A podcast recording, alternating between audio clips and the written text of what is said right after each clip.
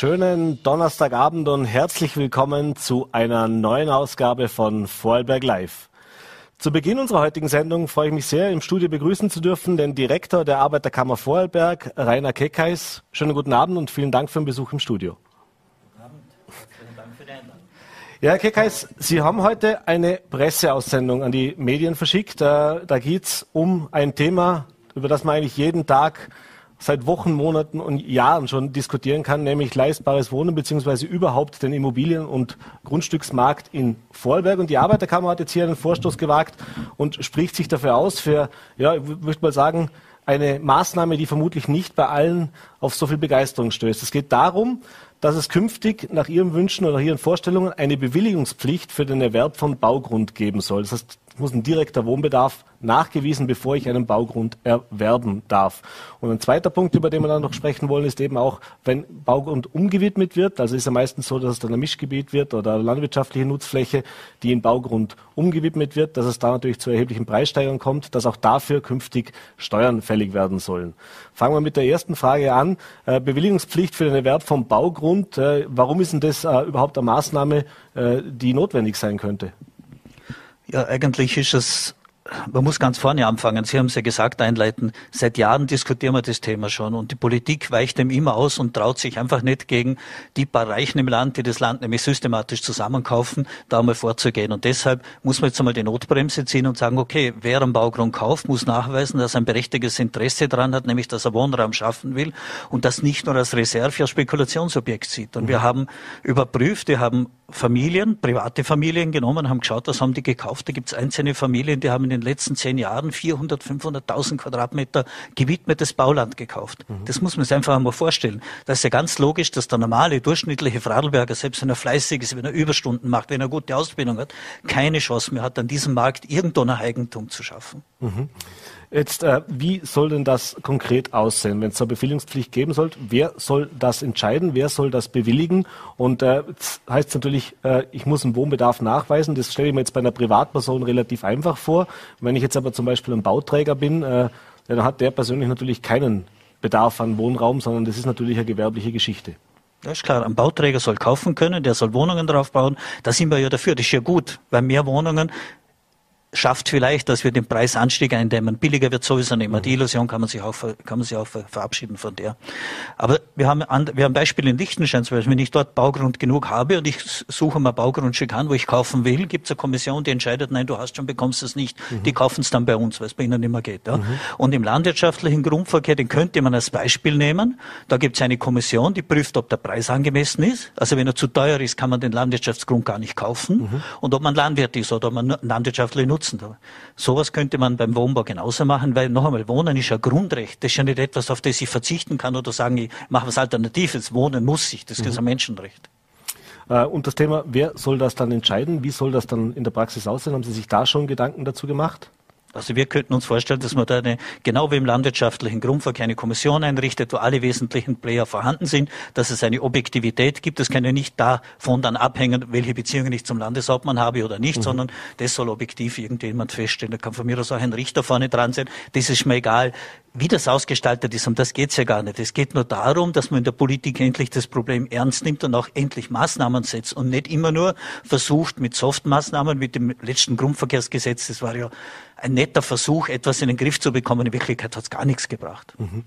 Äh, wie sieht's mit gewerblichen Grundstücken aus? Haben Sie sich da auch Gedanken gemacht? Weil natürlich, Sie haben es gesagt, es gibt Familien oder es gibt einzelne Personen, die große Grundstücksmengen kaufen, aber da stecken vielfach dann natürlich auch Unternehmen dahinter. Da wird es auch schwierig sein zu unterscheiden, was kaufe ich jetzt als Spekulations- oder Investitionsprodukt oder was ist eventuell natürlich auch künftiger für Betriebserweiterung, die wir ja natürlich auch brauchen in diesem Land. Äh, wir, wir wollen ja, dass Klein- und Mittelbetriebe, dass die im Land hier Baugrundstücke erwerben können, um ihre Betriebe äh, zu erweitern. Das wollen wir ja, das ist ja gut. Das schützt uns ja die Arbeitsplätze. Aber was wir nicht wollen, ist, dass das Grundstück in der Hand von Spekulationen ist, die es jahrelang liegen lassen, weil sie es auch nicht brauchen. Die haben so viele Einnahmen aus anderen Quellen, dass sie das nur als Geldanlagemöglichkeit sehen und das ist dem Markt entzogen. Und mhm. da muss man halt eingreifen. Und das tut weh, da, da Da verärgert man ein paar Parteifreunde, ein paar nette Kollegen von, von CV oder wo ich auch her, wo man die kennt oder von der Universität. Egal. Hier geht es darum, wir kommen langsam in eine Situation, dass die Großzahl der Vorarlberger Arbeitnehmer zwangsweise auf den Mietwohnungsmarkt verwiesen werden muss, weil er sich eben Eigentum nicht mehr leisten kann. Mhm. Und das ist keine Gesellschaft, wie wir sie möchten. Und mhm. ich bin deshalb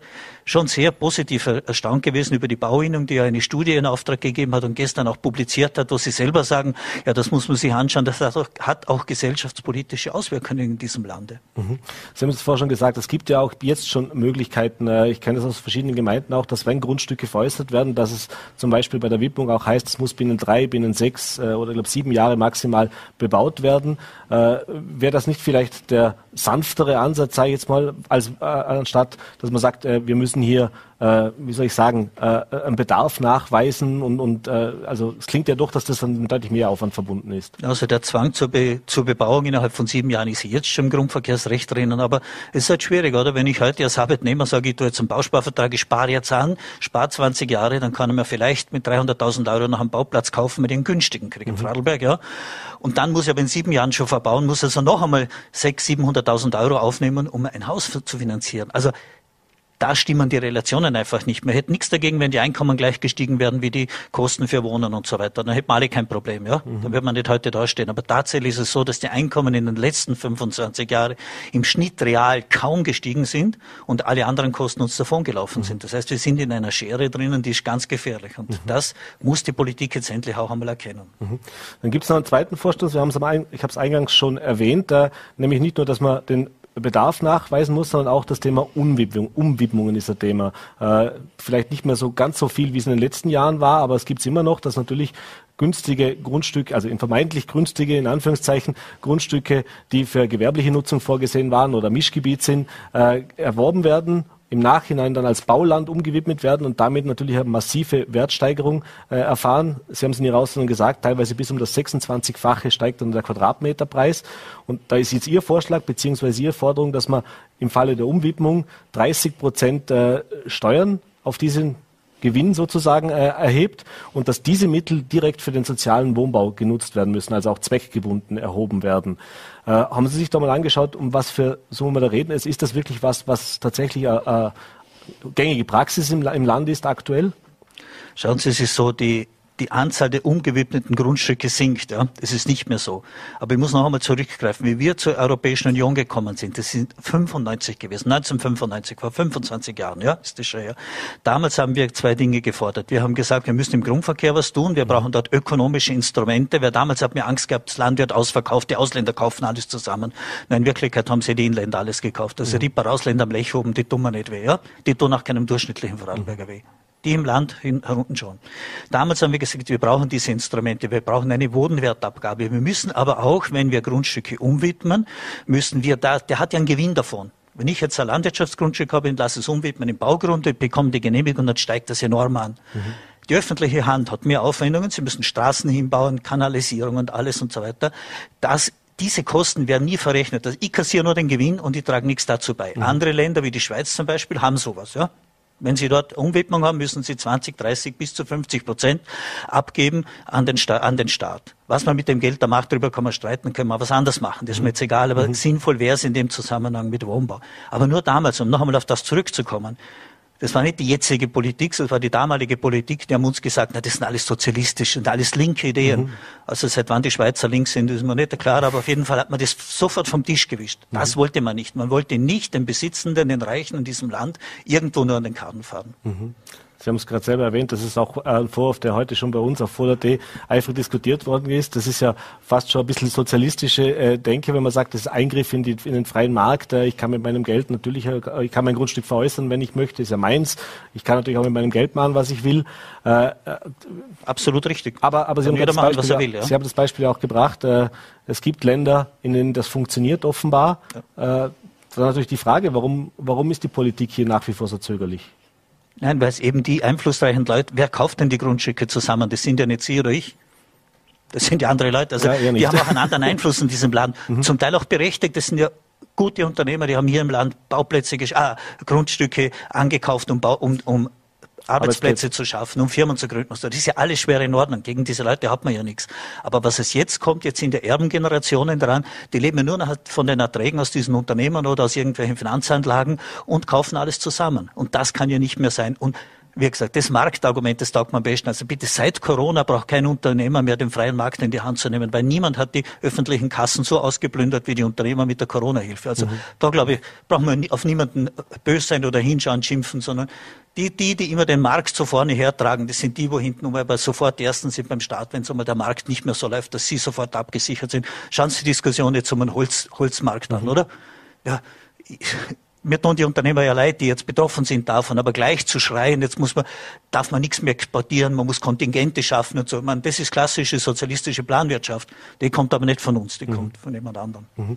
Äh, zum Abschluss zu diesem Themenblock vielleicht noch kurz das Thema eben leistbarer Wohnraum. Da geht es ja natürlich darum, äh, Grundstücke zu haben, Möglichkeiten haben zu bauen, auch zu leistbaren Preisen zu haben. Aber es geht natürlich auch um so Themen wie Verdichtung, um die, um die Vorgaben, die, die gemacht werden von der, von, vom Gesetzgeber eigentlich. Das ist ja das, was die Bauwirtschaft massiv kritisiert, dass eben jedes Jahr neue Verordnungen dazukommen und das Ganze teurer machen. Äh, jetzt ist das die eine Seite der Medaille. Die andere Seite eben natürlich, wenn ich jetzt viel Geld ausgeben muss, wenn diese Wohnungen teuer sind, wenn ich das äh, auch die Grundstücke zum hohen Preis erwerben muss, äh, dann muss ich natürlich auch dementsprechend wirtschaften, dass diese Wohnungen auch in der Vermietung oder im Verkauf ja. teurer werden. Äh, ein Ansatz hier. Zu dem anderen äh, Themenbereich, äh, wie sieht es dabei aus Ihrer Sicht aus oder was müsste sich da jetzt äh, von Seiten der Politik auch dringend ändern? Ja, dringend ändern, dort sind wir eher auf einem guten Weg. Nur ist zu zögerlich. Ich meine, Nachverdichtung ist ein Gebot der Stunde, ja, selbstverständlich. Selbstverständlich. Und ich kann mich erinnern an die Diskussion in der Feldkircher Stadtvertretung, wo die Grüne, eine grüne Stadtvertreterin gesagt hat, sie ist gegen Nachverdichtung, weil das Recht auf eine freie Aussicht muss man haben als Bürger. Na, so ein Schwachsinn. Das ist ja wirklich grundlegend falsch. Die Leute, viele Leute haben noch nicht realisiert, dass sie hier in einem urbanen Raum leben im Rheintal. Wir sind in einem stadtähnlichen Zustand, aber die Baunutzungsziffern und die ganzen Bebauungsvorschriften sind noch nicht angepasst an das. Aber das ist ein schwieriger Prozess, weil natürlich jedes Haus, das höher ist wie das andere, hat alle Nachbarn gegen sich. Mhm. Aber hier muss man halt auch den Mut haben von der Politik, noch einmal, das ist unangenehm, ich weiß schon, das ist, jetzt rede ich mir leicht, ich brauche ja nicht entscheiden, mhm. den Mut haben zu sagen, okay, wir haben andere Herausforderungen, wir müssen auf weniger Raum, mehr, also auf weniger Grund müssen wir mehr Wohnungen hinbringen. Und dann geht das. Und es mhm. geht. Und dann wird es aber auch billiger es nicht teurer. Dann kommen wir noch zum zweiten Thema, über das wir uns heute unterhalten wollen, das natürlich auch eifrig diskutiert wird und auch sehr kontroversiell diskutiert wird. Das ist das Thema äh, der Corona-Impfungen beziehungsweise eben auch der Vorgaben, die Unternehmen oder was kann ein Unternehmen verlangen von seinen Mitarbeitern äh, bei einer Neueinstellung oder auch schon von bestehenden Mitarbeitern, wenn sie jetzt in einem Betrieb anfangen, darf ich da sagen, ich stelle nur noch Geimpfte ein und so weiter. Äh, die Gesundheitsbranche in, Öster in Vorarlberg in Form von den Landeskrankenhäusern hat es da schon einen Schritt gesetzt. Ab 1. September werden nur noch geimpfte Personen eingestellt. Äh, de facto gibt es aber keine Impfpflicht noch, noch sage ich jetzt extra dazu, denn wenn man die Diskussionen verfolgt, weiß man noch nicht, wie das ausgeht. Äh, was sagt denn die Arbeiterkammer und vor allem, was haben Sie auch vielleicht für Anfragen in diese Richtung schon bekommen? Was würden Sie auch dem Arbeitnehmer da raten? Schauen Sie, am, am Anfang hatten wir sehr viele Anfragen äh, bezüglich quasi von denen Leuten, die skeptisch der Impfung gegenübergestanden mhm. sind. Jetzt gibt es langsam. Jetzt ist es so, dass viele sagen, ich bin geimpft und warum der nicht und warum der, warum darf der neben mir arbeiten und, und warum trägt er die Maske nicht permanent und solche Geschichten. Mhm. Also eher, eher ungutes Niveau. Aber Tatsache ist, klar ist eines, bei der Einstellung kann ich als Unternehmer fragen, bist du geimpft oder nicht? Und wenn er nicht geimpft ist, brauche ich nicht einstellen. Das mhm. ist keine Diskriminierung. Fertig. Das, mhm. das ist auch rechtlich geklärt. Das ist bis zum Europäischen Gerichtshof für Menschenrechte mhm. geklärt.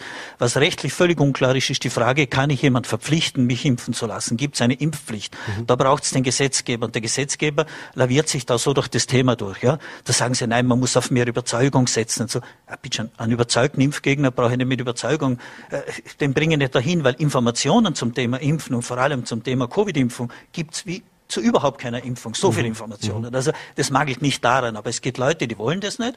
Aus irgendwelchen Gründen, das ist auch unbenommen, aber dann müssen die Leute halt auch die Nachteile in Kauf nehmen, die sie dadurch haben. Fertig. Mhm. So einfach ist es. Und solange aber jetzt ein Gericht nicht entschieden hat, es wird jetzt irgendwann ein Gericht einmal entscheiden müssen, mhm. weil der Gesetzgeber tut nichts, dann wird sich halt herausstellen, darf der Unternehmer von dir verlangen, dass du die Auskunft, dass du geimpft bist, wenn du dort in einem mhm. Arbeitsverhältnis bist, welche Schutzmaßnahmen und so weiter er anordnet, wo kann er dich zum Beispiel versetzen, kann er dich kündigen, wenn er sagt, mhm. na, du bist nicht geimpft, ich will dich nicht in meiner Firma haben, weil du gefährdest andere Mitarbeiter oder meine Kunden. Mhm. Das wird jetzt die Rechtsprechung lösen müssen, weil es der Gesetzgeber nicht löst. Mhm. Äh, in diesem Zusammenhang geht es auch um die Tests. Gratistests, ja, nein, kann man dafür verlangen, denn in vielen Unternehmen ist es jetzt schon so, es gilt die 3G-Regel. Das heißt, äh, man stellt den Mitarbeitern noch frei, ob sie jetzt eben geimpft sind, getestet oder ja. genesen. Äh, momentan sind diese Tests noch kostenfrei. Äh, jetzt wird das auch sehr laut diskutiert. Auch hier scheint sich nicht nur in Österreich, sondern eigentlich europaweit jetzt die Diskussion zu stellen, wie lange soll das noch gratis funktionieren. Äh, sagen Sie, es gibt noch keine Rechtsprechung, was darf der Unternehmer wirklich? Aber was würden jetzt Sie sagen, wenn jetzt ein Unternehmen ab morgen oder ab nächster Woche entscheidet, äh, wir verlangen, dass jemand getestet ist, aber er muss natürlich selber dafür schauen und diesen Test auch selber bezahlen. Ja, das tun schon viele Unternehmer im Lande, ganz klar. Selbstverständlich. Sie haben auch recht. Ich Entschuldigung, als Unternehmer habe ich auch eine Fürsorgepflicht meinen anderen Mitarbeitern gegenüber. Mhm. Ich kann Ihnen nicht sagen, das geht mich nichts an.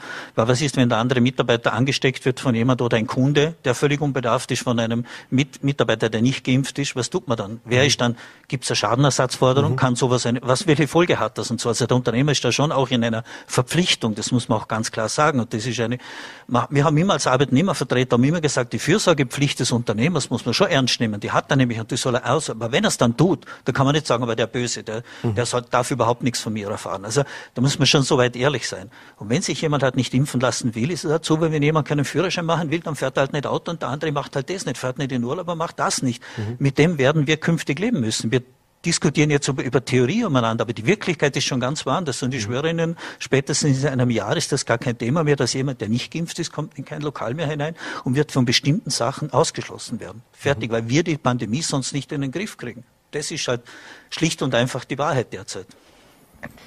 Herr Direktor, äh, vielen Dank für die klaren Worte, vielen Dank für den Besuch im Studio. Äh, wir werden natürlich weiter verfolgen, was auch mit Ihrem Vorschlag passiert. Bislang waren die Rückmeldungen aus der Politik noch sehr verhalten, zumindest öffentlich. Ja, die, die, sind im Sommerurlaub. Ja, okay, Danke für die Einladung. Dann hoffe ich, dass auch Sie jetzt noch ein paar Tage den Sommer genießen können, auch wenn das Wetter alles andere als schön ist. Bedanke mich für den Besuch. Schönen Abend. Danke. Und wir machen jetzt weiter in der Sendung und machen einen weiten Sprung nach in den Osten. Und ich freue mich jetzt auch sehr, via Zoom zugeschaltet begrüßen zu dürfen Simon Suitner, direkt aus Bukarest zugeschaltet. Hallo und schönen guten Abend nach Rumänien. Grüß Gott, hallo, schönen guten Abend ins Ländle.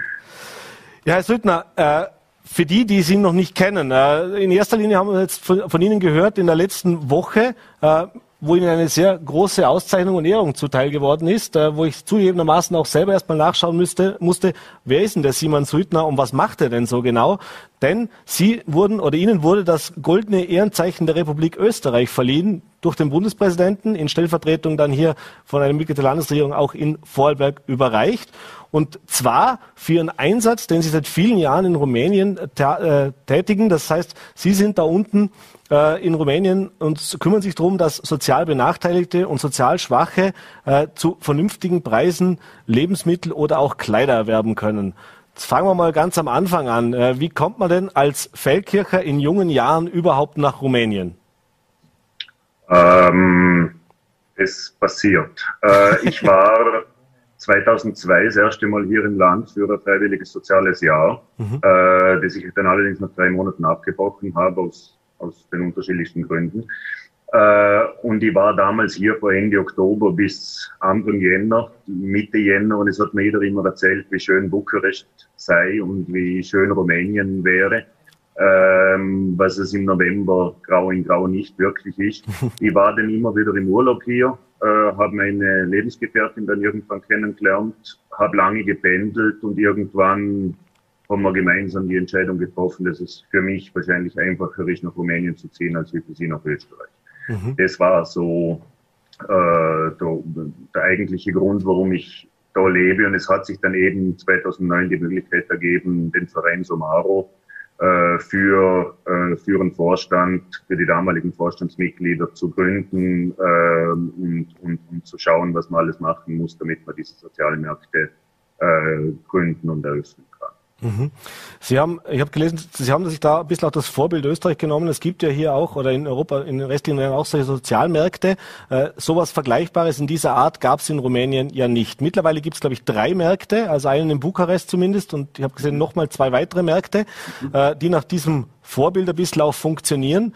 Wie war denn das am Anfang, als Sie mit diesem Vorschlag gekommen sind? Äh, Gab es da, äh, wie soll ich sagen, auch Zuspruch äh, von Seiten der Offiziellen, der Behörden? Ich stelle mir das relativ schwierig vor, wenn man mit so einer Idee kommt als Ausländer in Rumänien und sagt, ich möchte jetzt hier gerne einen Sozialmarkt eröffnen.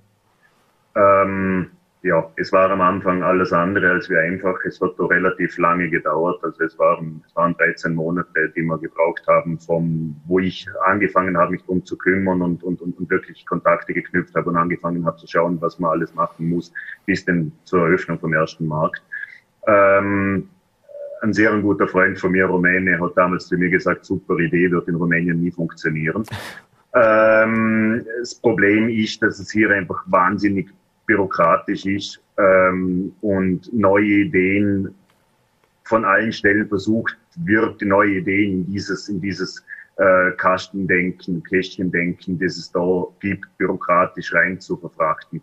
Äh, kleines Beispiel, Gesundheitspolizei äh, braucht man natürlich eine Genehmigung ins Lebensmittelgeschäft. Mhm. Äh, Gehe ich hin und sage, ich würde gerne einen Sozialmarkt machen, dann sagt sie, das geht nicht, das gibt es in ihrer Liste nicht. Okay. Ähm, aber das braucht ein bisschen Ausdauer. Ähm, ich hatte großes Glück, dass wir, dass wir sehr, sehr enge Verbindungen zu der österreichischen Botschaft hier damals hatten und immer noch haben, mhm. ähm, dass wir, dass wir zeigen konnten, dass das äh, nicht eine Geschäftsmacherei ist, dass es nicht darum geht, äh, irgendwas, irgendwas hier zu starten, was, was, was nicht äh, in Ordnung ist, sondern dass man, dass man wirklich den Firmen, aber halt auch den öffentlichen Stellen zeigen konnten, dass da, dass da was dahinter steckt und dass die Idee gut ist und die Idee umsetzbar ist. Und jetzt gibt es uns seit knapp elf Jahren. Mhm ist eine Erfolgsgeschichte.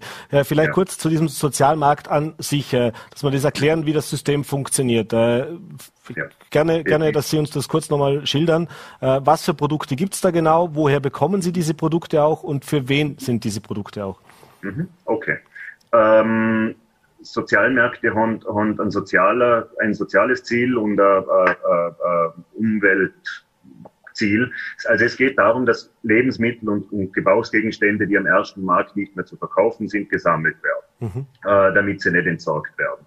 Äh, kleine, kleine Klammer, das ist zum Beispiel einer der großen Unterschiede zu Österreich. Wir dürfen hier keine Lebensmittel verwenden in Rumänien, die das Mindesthaltbarkeitsdatum überschritten hat, mhm. was die Arbeit ein wenig schwierig macht, weil dadurch die Menge einfach sehr, sehr klein wird. Mhm. Ähm, das, die Situation ist in Österreich zum Beispiel anders. Also die, wir, wir sammeln mit eigenen Autos die Lebensmittel, die Gebrauchsgegenstände und bringen sie zu den drei Geschäften, derzeit Bukarest, Sibiu, Hermannstadt und Ploiești Mhm. Äh, insgesamt ungefähr 1150 Familien, die da Einkaufsberechtigung haben. Dann in den Geschäften die Ware zu im Durchschnitt ungefähr 15 Prozent vom reellen Wert erstehen können.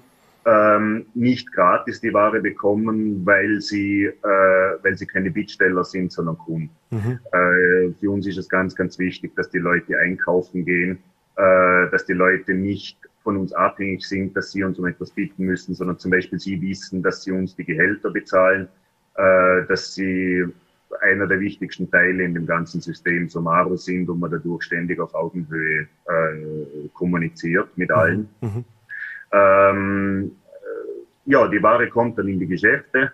Man sieht einen kleinen Ausschnitt hinter mir im Fenster, ich sitze bei mir im Büro. Mhm. Ähm, wird von angestellten Verkäufern wie in jedem anderen Lebensmittelgeschäft auch präsentiert und den Leuten zum Kauf angeboten, die sich nochmal etwas, was uns vielleicht ein bisschen besonders macht. Die Leute können sich dadurch, dass sie natürlich bezahlen und einkaufen gehen, sie können sich bei uns aussuchen, was sie brauchen.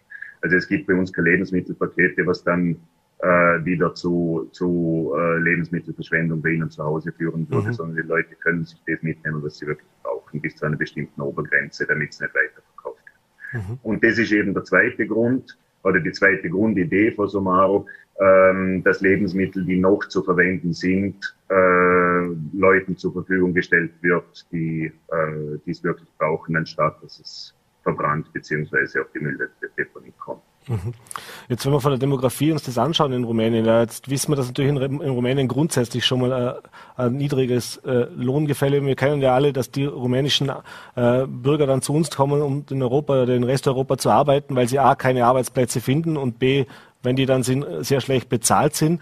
Äh, wie muss man sich das, das vorstellen? Was für, was für Menschen sind das? Sind das, also sind das Erwerbstätige? Sind das Menschen, die in der Altersarmut sind? Oder, oder was sind da die, Haupt, äh, die Hauptkunden an ihren Märkten? Es ist äh, bei uns in jedem, in, in, jeder Stadt, wo wir tätig sind, ein bisschen anders. Ähm, die Auswahl der Kunden übernimmt für uns Sozialamt. Wir haben, das ist auch ein Unterschied zu den Sommermärkten in Österreich. Wir können es hier nicht selber aussuchen, weil es keinen Sozialversicherungsauszug gibt. Mhm. Also keine gesammelte Liste, wo, wo, wo äh, Einkommen und Guthaben äh, beziehungsweise Vermögen für jeder Person oben stehen. Also es ist so, wir, wir arbeiten in, in den Städten jeweils mit den, mit den Sozialämtern zusammen. Die suchen aufgrund von, von Kriterien, die wir zuvor äh, ausmachen, gemeinsam äh, uns die Kunden aus. Dadurch ist es ein bisschen anders. Wir haben zum Beispiel in Sibiu äh, Leute, die arbeiten, beziehungsweise Pensionisten. Äh, mhm. Hier in Bukarest, wo wir die meisten Kunden haben, sind eigentlich alle sozialen Problemfelder vertreten. Das sind, wir haben sehr viele Pensionisten, wir haben sehr viele Familien mit kranken Kindern, wir haben sehr viele chronisch kranke Personen. Wir haben sehr viel äh, familienreiche, äh, kinderreiche Familien, Entschuldigung. Mhm. Äh, das heißt, wir haben Familien, wo klar ist, dass sich innerhalb von den nächsten paar Jahren ihre Situation nicht ändern kann, egal was sie arbeiten, beziehungsweise was sie, ähm, wie viel, wie, wie sehr sie sich bemühen. Mhm. Allerdings natürlich das alles bis zu einer finanziellen Obergrenze. Mhm. Also es ist im Moment so, dass die Leute bei uns, das sind pro Familienmitglied im Moment ungefähr 180 Euro äh, im Schnitt, was die Familien pro Familienmitglied pro Monat zur Verfügung haben dürfen, damit sie bei uns einkaufen. Mhm. Äh, es gibt es, wie gesagt, schon ein paar Jahre. Äh, Sie haben gesagt, Sie nehmen diese Lebensmittel, das werden, nehme ich an, äh, vielfach Spenden sein, beziehungsweise, weiß nicht, wie das genau, also zumindest in Österreich oder ist das ja so. Wie hat sich denn das in den letzten Jahren entwickelt? Weil, wie gesagt, war ein neues Konzept, neues Projekt. Jetzt sind die Behörden das eine Thema, aber ich brauche natürlich auch Partner, die sagen, ja, ich gebe, gebe euch die Lebensmittel, ich gebe Ihnen die Lebensmittel oder die, die Waren zur Verfügung. Merkt man da, dass jetzt, sage ich jetzt mal über die Jahre, dass auch vielleicht besser wird, dass man da jetzt auch sich ein Netzwerk aufgebaut hat? Ähm, ja, auf alle Fälle. Es ist mit, mit Bekanntheit. Es war ganz am Anfang das Problem, der Rumäne hört vor allem aus der rumänischen Politik, äh, aber auch äh, schon einfach sehr, sehr oft, wir werden machen und wir werden tun und es wird gehen. Mhm. Äh, das war für uns am Anfang auch ein bisschen das Problem, wo wir zu Firmen gegangen sind und gesagt haben, wir würden gern Sozialmärkte eröffnen und wir werden das machen und wir bräuchten jetzt die Einverständniserklärung von euch, damit wir wirklich anfangen können. Mhm. Wir hatten denn das Glück, dass ein großer, ein großer österreichischer Einzelhändler in Rumänien tätig war und der uns äh, zu Beginn unterstützt hat. Leider gibt's einen der mittlerweile nicht mehr, der ist uns weggefallen. Es ist ein ziemlicher Wechsel. Wir haben so im Schnitt in den drei, in den drei Geschäften zusammen zwischen 450 und 500 Tonnen Lebensmittel äh, jedes Jahr, mhm. das, wir, das wir sammeln können. Äh, das wächst jedes Jahr ein wenig. Es fallen immer wieder Firmen weg, es kommen neue dazu. Es ist eine ziemliche never-ending Story für uns alle, dass man halt ständig, ständig neue Firmen kontaktieren muss, neue Firmen suchen muss. Äh, wie es eben da mit dem Einzelhändler passiert ist, Firmen werden gegenseitig, kaufen sie sich auf und dann ist auf einmal nicht mehr der Österreicher Ansprechpartner, sondern die französische Firma es ist spannend, es ist nicht ganz einfach, aber es funktioniert. Mhm. Nur ganz klar, äh, es ist ein ziemlich ein schwerer Markt. Als Beispiel Soma hat in Österreich in Linz 1999 das erste Geschäft eröffnet und mhm. mittlerweile gibt es über 40, wenn nicht sogar schon über 50. Äh, wir sind vor elf Jahren gegründet worden, es gibt mittlerweile erst drei. Das ist, wir sind natürlich abhängig von den Lebensmitteln, die wir bekommen. Mhm. Die Gebrauchsgegenstände dazu sind gut und gern, die helfen den Kunden, aber einkaufen kommen sie natürlich vorwiegend wegen, wegen Lebensmitteln. Mhm. aber, aber das heißt, äh, mit drei Geschäften ist noch nicht das Ende der Fahnenstange erreicht, wenn es nach Ihrem Willen geht. Das heißt, Sie planen auch, das noch weiter auszubauen in Rumänien. Es gibt vage Pläne für einen zweiten Markt in Bukarest in einem anderen Bezirk. Äh, und ja, das war von Anfang an und ist immer noch ganz klar der, der, der, die Grundidee von Somaro, dass man das möglichst vielen Kundinnen in möglichst vielen Städten äh, bzw. Ortschaften anbieten können. Ja. Mhm. Äh, jetzt gibt es natürlich, das eine ist die Waren zu bekommen, auch über Spenden zu bekommen. Das andere ist natürlich auch eine finanzielle Zuwendung. Jetzt würde man sagen, wenn sowas in Österreich oder in Europa passiert, dann geben sich die Politiker normalerweise spätestens, wenn es funktioniert, die Klinke in die Hand. Äh, da werden dann auch die ein oder anderen Mittel locker gemacht. Äh, jetzt gibt es euch schon ein paar Jahre in Rumänien. Wie sieht's denn da aktuell aus? Hat sich da was gewandelt, beziehungsweise hat man jetzt da auch ein offeneres Ohr vielleicht wie zu Beginn, was jetzt die öffentliche und die politische Hilfe auch Unterstützung angeht? Ehrlich gesagt sind wir, sind wir bezüglich Politik immer sehr froh, wenn es äh, der Kontakt besteht. Natürlich, der Kontakt besteht sehr gut. Mhm. Äh, finanzielle Unterstützung gibt es nicht von, von rumänischer Seite. Es gibt ein paar kleine Firmen hier in Bukarest. Allerdings, das sind Leute, die kenne ich privat, die uns halt immer wieder ein bisschen aushelfen, wenn es gerade ganz eng ist. Mhm. Äh, wir leben zu einem sehr guten Teil von den Einnahmen aus den Geschäften äh, wo ich Danke sagen darf, ist meine Heimatgemeinde äh, in Vorarlberg unterstützt uns jedes Jahr äh, mit einer Summe, die uns sehr hilft. Mhm. Äh, allerdings sind wir, wie soll ich sagen, wir wollen nicht in, äh, in die Situation kommen, dass unsere Regale leer sind, unsere Kunden nichts zu kaufen haben, allerdings wir uns die Gehälter zahlen können. Mhm. Äh, also wir sehen das schon als ein in sich greifendes System, wo eben unsere Aufgabe ist, Ware ins Geschäft zu bringen äh, und den Verkauf zu organisieren, damit wir dann am Ende vom Monat äh, auch die Möglichkeiten haben, privat Ausfinden zu, als, als ein Ausfinden zu haben. Äh, aber die Unterstützung von rumänischer Seite äh, ist meistens gegeben. Es gibt natürlich auch Probleme mit, mit, mit der einen oder anderen politischen Richtung, aber das ist bis jetzt immer lösbar gewesen. Mhm. Ähm, es ist das, wenn ich das kurz erzählen darf, Gerne. was ein großer Unterschied zwischen Österreich und Rumänien zum Beispiel, dass hier der Ausländerbegriff positiv besetzt ist. Und das heißt, dass wenn man gerade als Westeuropäer hier versucht, das zu machen, schauen die Leute einmal zu Anfang wahrscheinlich mehr in deine Richtung, als wie, als wie würden sie es bei einem Einheimischen würden. Mhm. Äh, sie sind sehr interessiert und sind äh, ja, sehr, sehr interessiert und sehr aufgeschlossen eigentlich, wenn sie aus ihrem, aus ihrem Job denken in der Bürokratie einmal rauskommen. Wie, wie schwierig war es denn auch, äh, ich sage jetzt mal, äh, meine ich gar nicht despektierlich, aber auch eine gewisse diese Mentalität. Also wenn das der, der Schaffer, Schaffer, Hüslebauer, Vorarlberger nach Rumänien kommt äh, und jetzt äh, mit zwei Welten praktisch aufeinander prallen, äh, wie kriegt man denn das unter den Hut, dass das dann auch tatsächlich im täglichen Ablauf funktioniert? Das hätte ich wahrscheinlich vor zehn Jahren einfacher beantworten können wie jetzt, weil es mir nun mal gerade wirklich halt jeden Tag auffällt. Ähm, also es ist anders. Ähm, es ist eigentlich so gut wie alles anders. Die Leute reagieren natürlich anders äh, auf bestimmte Situationen. Äh, man muss sich da halt einfügen, man muss es lernen. Ähm, auf der anderen Seite eben, was ein ganz ein großer Vorteil ist, äh, ein Nein ist hier nicht unbedingt ein Nein. Also wenn, wenn, mhm. wenn jemand wenn jemand zuerst einmal, weil es für ihn Arbeit bedeuten würde, sagt, na, das tun wir nicht, äh, da muss man dem wahrscheinlich in Vorarlberg nicht noch fünfmal nachfragen, hier mhm. kann das helfen. Also es ist, es ist weniger strikt, es ist flexibler. Ähm, ja, und was dazu kommt, das Wetter ist besser. Also ja, momentan auf jeden Fall, oder? ja, und dann kam vor, weiß nicht, wie lange das schon her ist, als Sie das erfahren haben. Also da kam dann irgendwann die Meldung, äh, gratuliere, Sie bekommen das goldene Verdienstzeichen der Republik Österreich. Was ist ja, denn das im ersten Moment für eine, äh, wenn man das erfährt, oder was geht einem da durch den Kopf?